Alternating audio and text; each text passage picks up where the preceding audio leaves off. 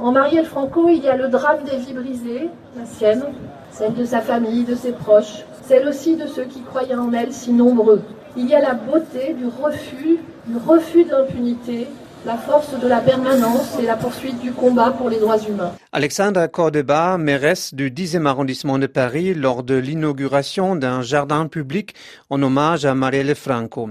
Cette cérémonie, qui s'est déroulée fin septembre près de la gare de l'Est à Paris, a rassemblé des centaines de personnes, y compris la famille de la députée assassinée, sa fille Luyara, son père Antonio et sa mère Marinette da Silva. Pour elle, cette mobilisation internationale est très importante pour la suite de l'enquête. Voilà ce dont nous avons besoin. Mobiliser la société pour savoir qui a donné l'ordre de tuer ma fille. Pour l'instant, nous sommes encore très loin de connaître leur identité, mais c'est pour cela que nous sommes ici. Nous voulons sensibiliser les pays étrangers à cette cause. Il est important de condamner les commanditaires. Il ne suffit pas de condamner seulement ceux qui l'ont assassiné, car les commanditaires sont toujours actifs. Ils continuent à tuer. Ils vivent de cela. Ce sont des professionnels. Donc cette deuxième phase de l'enquête est très importante. Les électeurs ont besoin d'une réponse au niveau du Brésil, mais aussi au niveau international. C'était un crime planifié, un crime politique, un crime qui représente une menace pour la démocratie brésilienne. Pour l'instant, l'enquête piétine. L'ancienne procureure générale de la République, Rachel Dodge, qui a quitté son poste mi-septembre, avait dénoncé certaines irrégularités. Visiblement, elle n'avait pas confiance dans la police de Rio de Janeiro, dans les liens avec la milice de notoriété publique.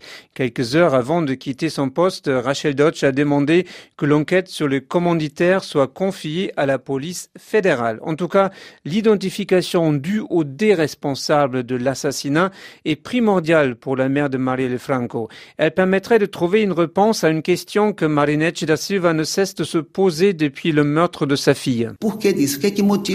Le pourquoi Qu'est-ce qui a motivé une personne à commettre un acte aussi violent contre une militante afro-brésilienne qui était entrée dans l'espace du pouvoir politique, avec derrière elle un électorat qui lui faisait totalement confiance car elle donnait une voix aux minorités. Marielle Franco faisait elle-même partie des plusieurs minorités afro-brésiliennes issues des favelas, lesbiennes, des communautés qui sont particulièrement visées par les sympathisants de Jair Bolsonaro. La décision du président brésilien de faciliter le port d'armes et l'autorisation donnée à la police de tuer sans rendre des comptes ne fera qu'augmenter la violence contre une partie de la population, estime Marinette da Silva. Le taux de féminicide a augmenté au Brésil. C'est le cinquième pays au monde qui tue le plus de femmes. Ce dont nous n'avons vraiment pas besoin, c'est d'un gouvernement qui autorise cette politique de la mort que nous observons ici. L'extrême droite au pouvoir a provoqué un sentiment de peur chez les habitants de Rio de Janeiro. Ils vivent vraiment dans la peur. Les futures Marielles qui pourraient émerger n'auront aucune chance. Afin de poursuivre l'engagement de sa fille en faveur des droits humains, Marinette da Silva a créé avec d'autres membres de la famille l'Institut Marielle Franco, une ONG qui soutient notamment des femmes défavorisées. Mais l'avenir de l'organisation n'est pas assuré. Le gouvernement brésilien a décidé de couper beaucoup de subventions allouées à la société civile.